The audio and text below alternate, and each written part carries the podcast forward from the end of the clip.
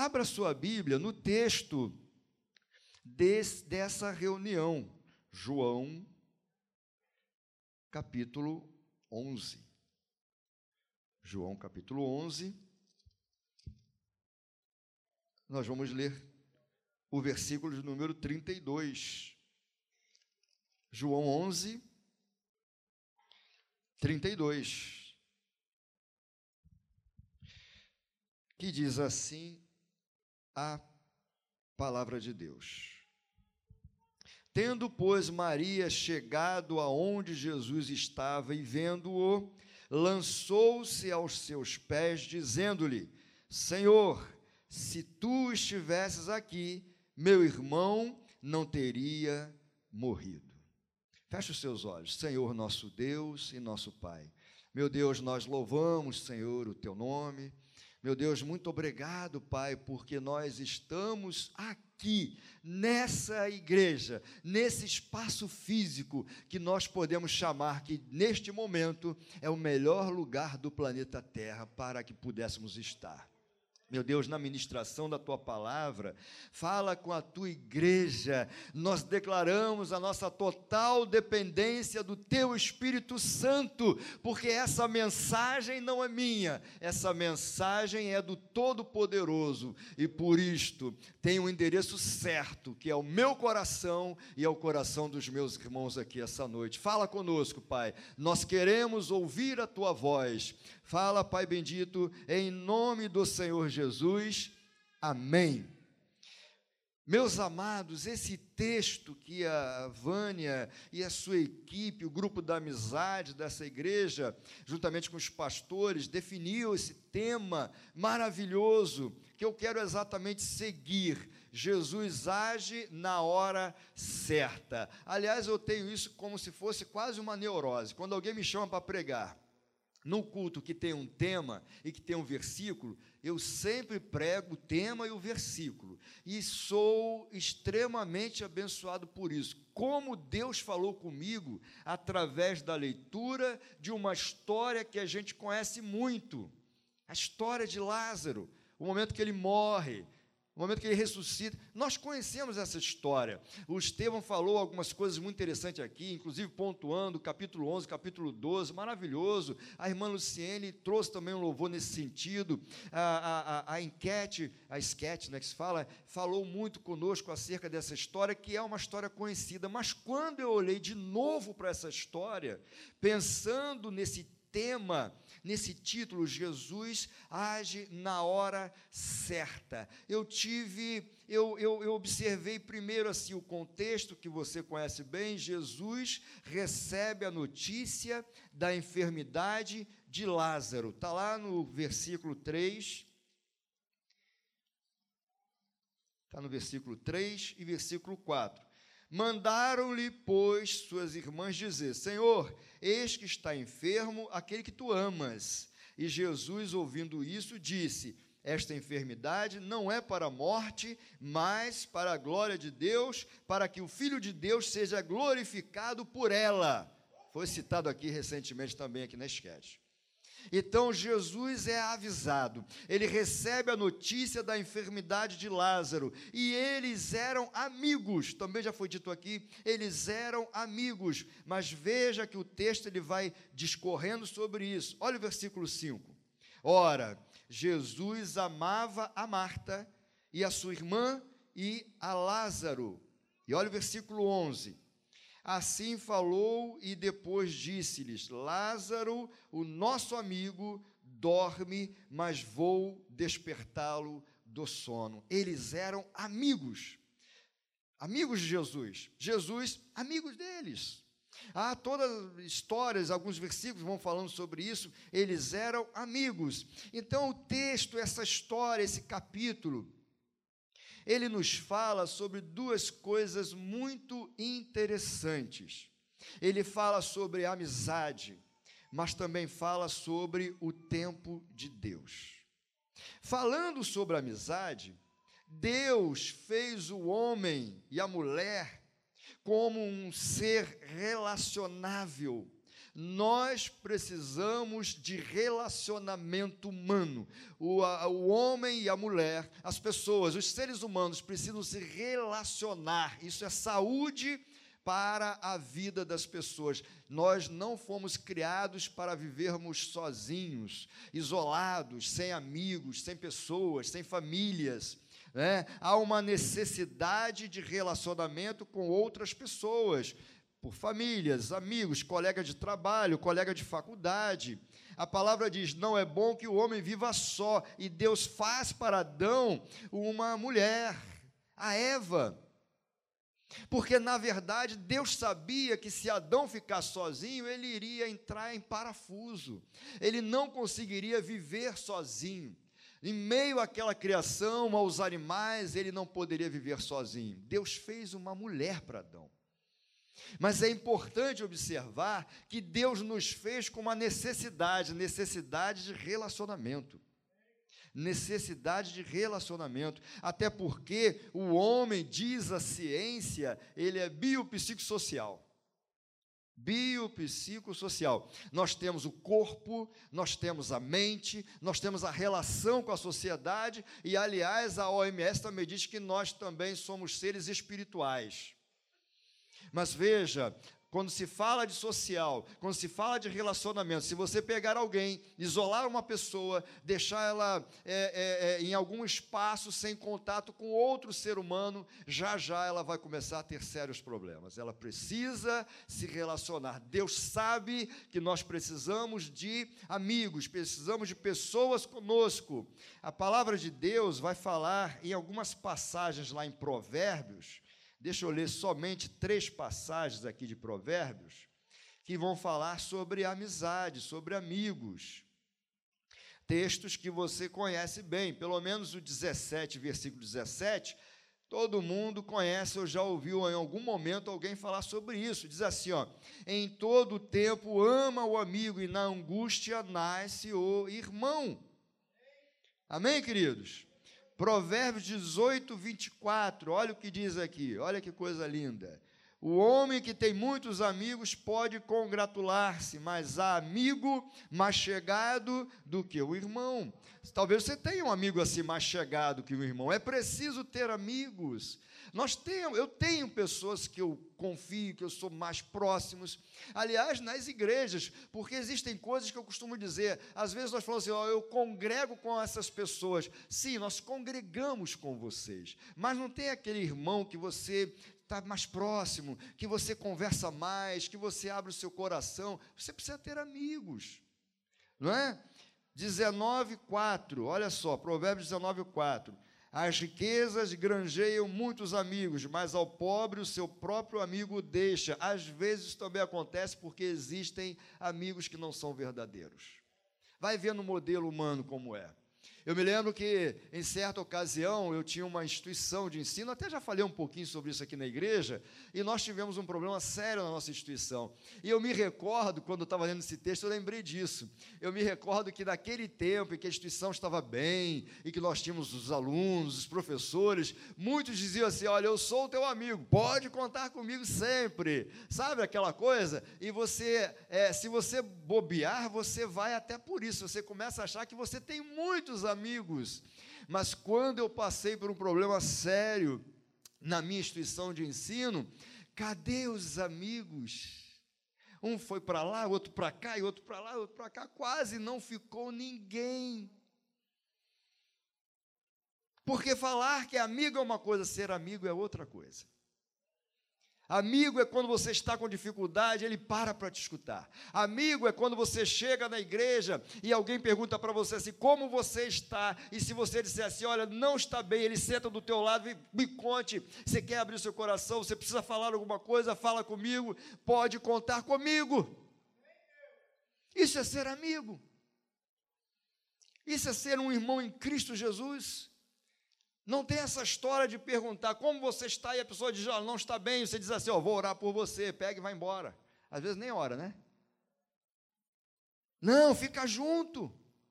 Sabe, nós somos assim seres relacionáveis. O apóstolo Paulo se alegrou com a chegada de um amigo. Isso está lá em 2 Crônicas, capítulo 7, versículos 5 a 7. Aliás, eu gosto muito desse texto, que diz assim, ó: Porque quando chegamos à Macedônia, não tivemos nenhum alívio. Pelo contrário, Paulo dizendo: em tudo fomos atribulados, lutas por fora, tremores por dentro. Olha a angústia do Paulo. Aí ele vai dizer assim: ó, porém Deus, que consola os abatidos, nos consolou com a chegada de Tito, um amigo e não somente com a chegada dele, mas também pelo consolo que recebeu de vocês. Ele nos falou da saudade, do pranto e do zelo que vocês têm por mim, aumentando assim a minha alegria, que foi a alegria que a igreja de São João teve ontem, recebendo o pastor Carlos e a irmã Silvia Bastos. Alegria, amigos, pessoas queridas, o homem precisa se relacionar, mas há um que foi dito aqui, que é o verdadeiro amigo, e ele chama-se Jesus Cristo, o Nazareno. Olha o que diz João 15, versículo 13 a 15: diz assim: Ninguém tem amor maior do que este, de alguém dar a própria vida pelos seus amigos. Vocês são meus amigos se fizerem o que eu lhes ordeno. Já não chamo vocês de servos, porque o servo não sabe o que o seu senhor faz, mas tenho chamado vocês de amigos, porque tudo o que ouvi de meu pai eu lhe dei a conhecer. Esse é o verdadeiro amigo. E quer saber de uma coisa? Foi dito aqui e está lá registrado em Mateus. Ele disse para mim e para você: Eu estarei com vocês até a consumação dos séculos. Esse é o verdadeiro amigo. Todos podem te abandonar, Jesus não vai te abandonar. Você tem uma certeza: eu nunca estou sozinho, porque Jesus está comigo. Então eu olho para essa questão da amizade tão importante para o texto, porque Lázaro, Maria e Marta eram amigos de Jesus. Mas eu também olho para esse texto sobre o tempo de Deus. Também foi dito aqui em algum momento. E ele age na hora certa. O tempo de Deus. Meus irmãos, essa é uma dificuldade para nós.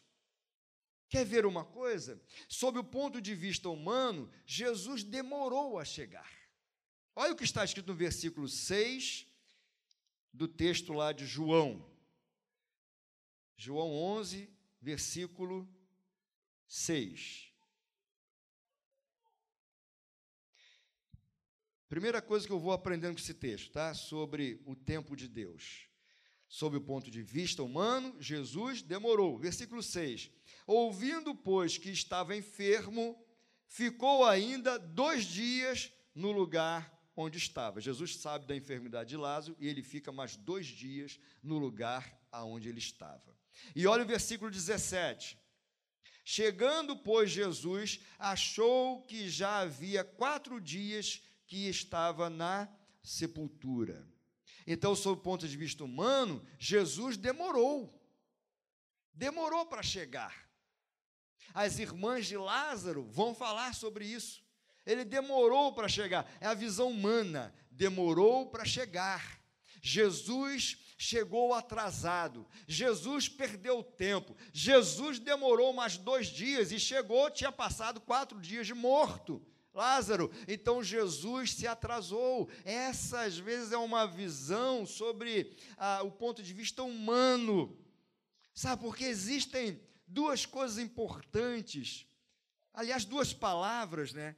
Cronos e Kairos. A tradição cristã vai trabalhar com a ideia de Cronos, o tempo humano, e Kairos, o tempo de Deus. Cronologia é o que nós estamos presos. Nós estamos presos ao tempo. Nós estamos presos ao tempo, cronologicamente hoje, amanhã, depois de amanhã e por aí vai. Nós estamos numa esteira que vai somente para frente e nós não conhecemos o dia de amanhã, vamos precisar viver esse dia e depois o outro e depois o outro. Nós temos a, a, a, as horas, nós temos as semanas, nós temos os anos, isso tudo é cronológico. Nós estamos presos a esse, a esse sistema cronológico. Esse é, esse é o aspecto da nossa humanidade. Veja o versículo 21. Disse, pois, Marta a Jesus: Senhor, se tu estivesses aqui, meu irmão não teria morrido. O tempo cronos, o tempo humano, na cabeça dela, de Marta. Versículo 32. Tendo, pois, Maria chegado aonde Jesus estava vivendo, lançou aos seus pés, dizendo: Senhor, se tu estivesse aqui, meu irmão não teria morrido. Então, Marta, tempo cronos, tempo humano. Maria, tempo humano. Mas o Kairos é o tempo de Deus. O Kairos significa um Deus que para ele o que, que é passado, presente e futuro é a mesma coisa. Eu costumo dizer lá em São João, eu digo muito sobre isso. Deus tem na sua frente três telas: uma vê o passado, outra vê o presente, a outra vê o futuro, que para Deus é a mesma coisa. Jesus Cristo é o mesmo ontem, hoje, eternamente, ele não muda. Nós ainda vamos chegar no final, Deus já está no seu final. Aquilo que você está passando, Deus já está no fim disso porque Ele é o tempo de Deus. O tempo de Deus, qual é o tempo de Deus? É aquilo que eu e você não conseguimos nem pensar. Estamos presos cronologicamente. Temos dificuldade de olhar o tempo de Deus. Por isso, às vezes, nós nos angustiamos. Por isso, às vezes, nós nos entristecemos, porque estamos presos ao tempo humano, esquecendo do tempo de Deus. O ser humano ele é impaciente. O versículo 40, versículo 1, diz assim: Esperei com paciência no Senhor. Você conhece esse versículo? Salmo 40. Primeiro versículo, não é isso que está lá? Esperei com paciência no Senhor. E o que que diz o versículo 13 do mesmo salmo? Apressa-te, Senhor. Ora, no primeiro versículo ele diz: Esperei com paciência no Senhor. Passado alguns versículos, 13, ele diz: Apressa-te, Senhor. Nós somos impacientes. O mundo acelerado provoca aumento da impaciência e gera ansiedade. O Brasil é campeão em ansiedade. Vocês sabiam disso? Eu sei que vocês sabem, são psicólogos.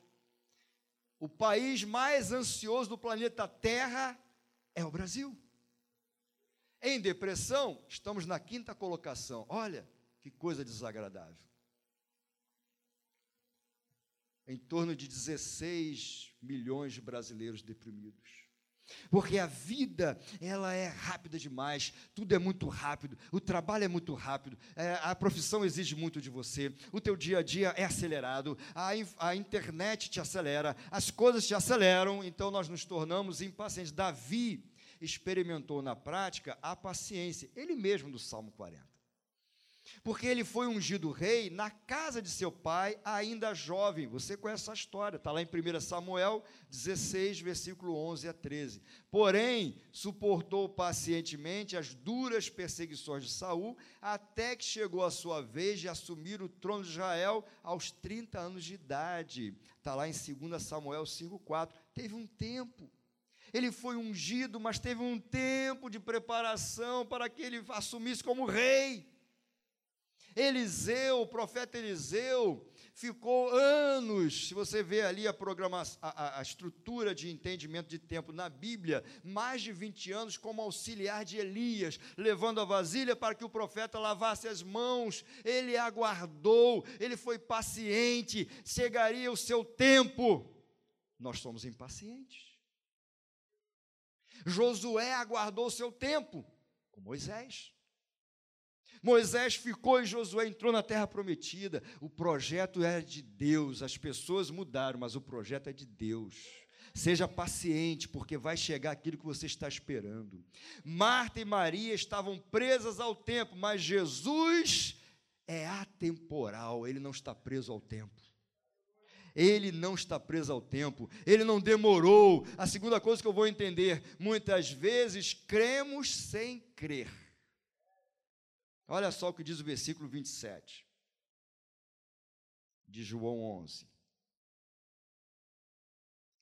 Disse-lhe ela, vamos ler o anterior, 26, ou melhor, 25. Disse-lhe Jesus: Eu sou a ressurreição e a vida. Quem crê em mim, ainda que esteja morto, viverá, e todo aquele que vive e crê em mim nunca morrerá. Crês tu isso? E ela vai dizer: Sim, Senhor, creio que tu és o Cristo, o Filho de Deus que havia de vir ao mundo. Olha só que coisa extraordinária.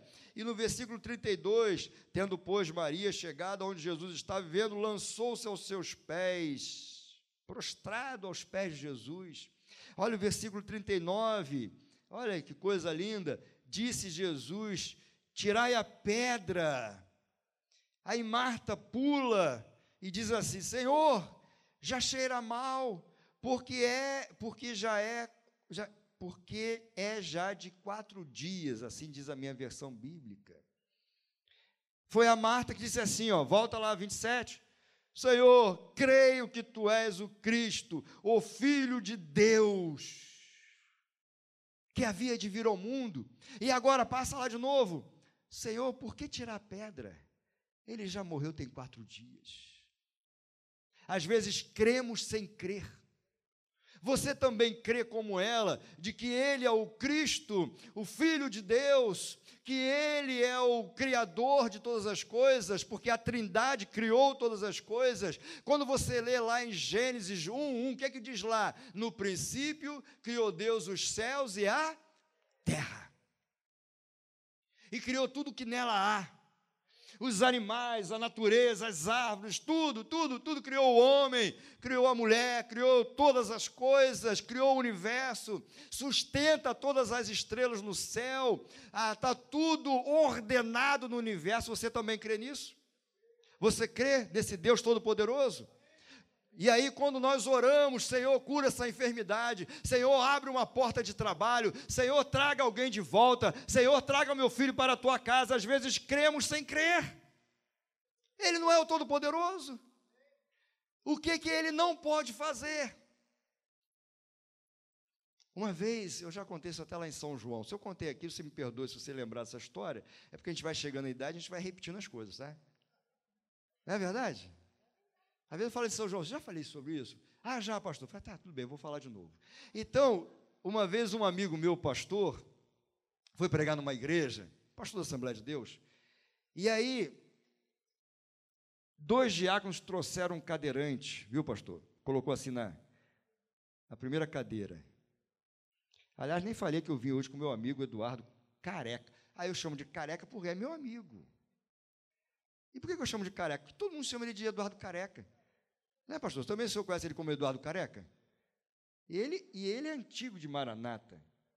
Ele é da geração logo depois do dilúvio. É meu amigo. Pisou na lama. Ele não viu o dilúvio, mas pisou na lama. Então, dois diáconos trouxeram um cadeirante, colocaram aí, ó, na primeira cadeira. E aí o pastor ia começar a pregar, os irmãos falaram assim: Pastor, Ora por essa pessoa cadeirante, para que ela levante. E aí ele falou assim: então vamos orar, vamos orar. A igreja vai orar. E começaram a orar, orar, orar, orar. Aí no final da oração ele falou assim: agora levante e ande, ande. Os mesmos diáconos que trouxeram a pessoa correram para ajudar a levantar. Ele falou assim: olha, calma aí. Então vocês não acreditaram. Então vocês não acreditaram, porque vocês correram para ajudar. Olha o que diz Jeremias 32, 17: Ah, soberano Senhor, tu fizeste os céus e a terra pelo teu grande poder e por teu braço estendido, nada é difícil demais para ti. O que é a tua causa para o Deus Todo-Poderoso? O que é a tua luta para o Deus Todo-Poderoso? O que é aquilo que você espera para o Deus Todo-Poderoso? E Hebreus 11, 6 sem fé é impossível agradar a Deus, porque é necessário que aquele que se aproxima de Deus creia que Ele existe. Você crê que Ele existe? Você crê que Ele está aqui essa noite? Você crê que Ele é real? Que é um Deus invisível, mas real? É um Deus tremendo? É um Deus que faz? É um Deus que abre a porta e ninguém fecha? E fecha a porta que ninguém abre? Esse é o nosso Deus. Importa que aqueles que se aproximam aproximem dele, creia que ele existe e que é galardoador dos que o buscam. Que eu e você sejam estes que buscam o Senhor, porque ele é galardoador.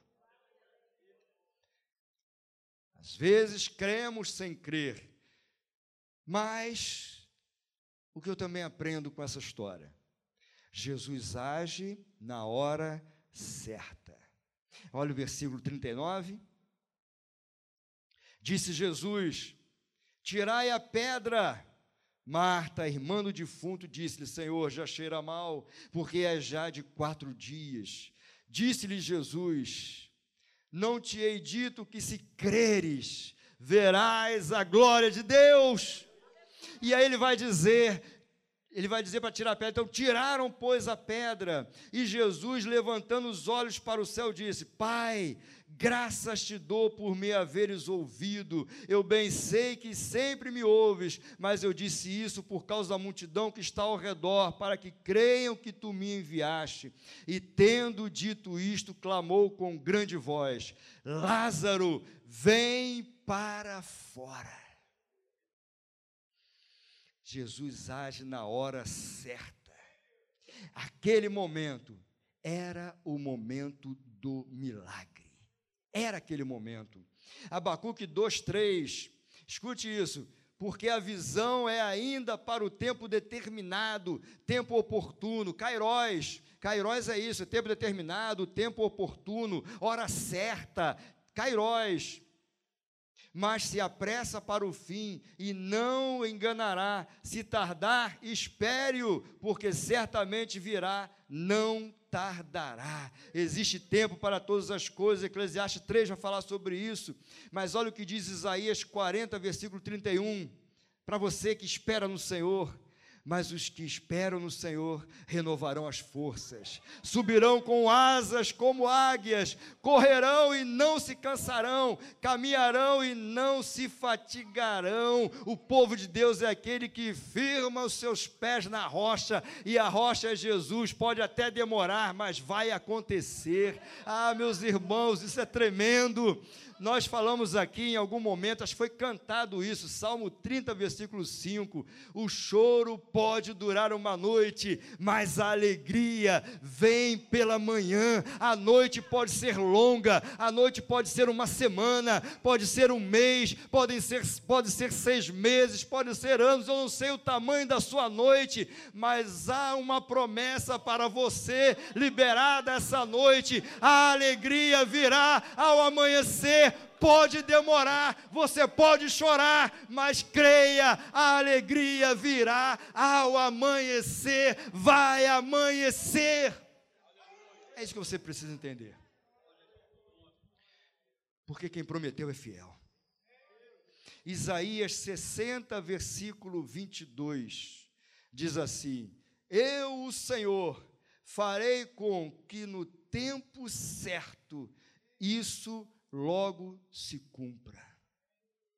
O tempo certo. O tempo certo. O tempo do povo que sai lá do Egito. Que Deus livra do Egito. O tempo certo deles passando pelo deserto, sendo preparados para entrar na terra prometida. E quando entra na terra prometida, a palavra diz: que tudo aquilo que Deus havia prometido se cumpriu. Há um tempo da promessa e há um tempo para o seu cumprimento. É essa história bíblica de que o choro pode durar uma noite, mas a alegria vem pela manhã. Qual é a hora perfeita? A hora perfeita é a hora de Jesus Cristo. Porque Ele é perfeito. A hora dele, a, a, tem até uma canção que diz assim: a sua hora é perfeita, não pode ser antes, não pode ser depois, porque Ele é perfeito. Eu e você não, meus irmãos, nós somos falhos, nós somos imperfeitos, mas o nosso Deus, Ele é perfeito. O tempo dele é o tempo certo, o tempo dele é o tempo perfeito. Se você está esperando alguma coisa ainda não aconteceu, é porque ainda não é para acontecer, tem alguma coisa no processo, Deus tem que trabalhar alguma coisa, Deus está fazendo alguma coisa, porque no tempo certo, o Deus Todo-Poderoso, o Deus perfeito, o El Shaddai, ele vai fazer no tempo dele, e o tempo dele é perfeito. Todo-Poderoso é o nosso amigo, e ele nunca chega atrasado. Jeremias 29, 11. Porque eu bem sei os pensamentos que tenho a vosso respeito diz o Senhor. Pensamentos de paz e não de mal, para vos dar o fim que você espera. Ele age na hora certa. O que que você está esperando de Deus? Vai acontecer na hora certa. Ah, pastor, estou esperando é, alguma coisa na minha casa. Vai acontecer na hora certa. Ah, pastor, eu estou orando para a cura de uma enfermidade. Continue clamando, continue orando, continue crendo. Nós temos aqui um milagre de Deus, pastor Carlos Baixo. Nós temos o Estevão também, um milagre de Deus. Deus ainda opera milagres. Quando eu estava vendo aqui essa encenação da menina, é, falando, Deus não me escuta, Deus não me escuta, eu estava lembrando do Salmo 77. É uma outra mensagem, mas deixa eu só lembrar disso. Salmo 77, se você ler lá depois, é um salmo de Asaf. Do versículo 1 até o versículo 10, ele está exatamente questionando Deus. Cadê Deus? Cadê a sua bondade? Cadê a, cadê a sua misericórdia? E depois ele começa a lembrar dos feitos poderosos. E no versículo 14, ele vai dizer assim: Tu és um Deus que opera milagres.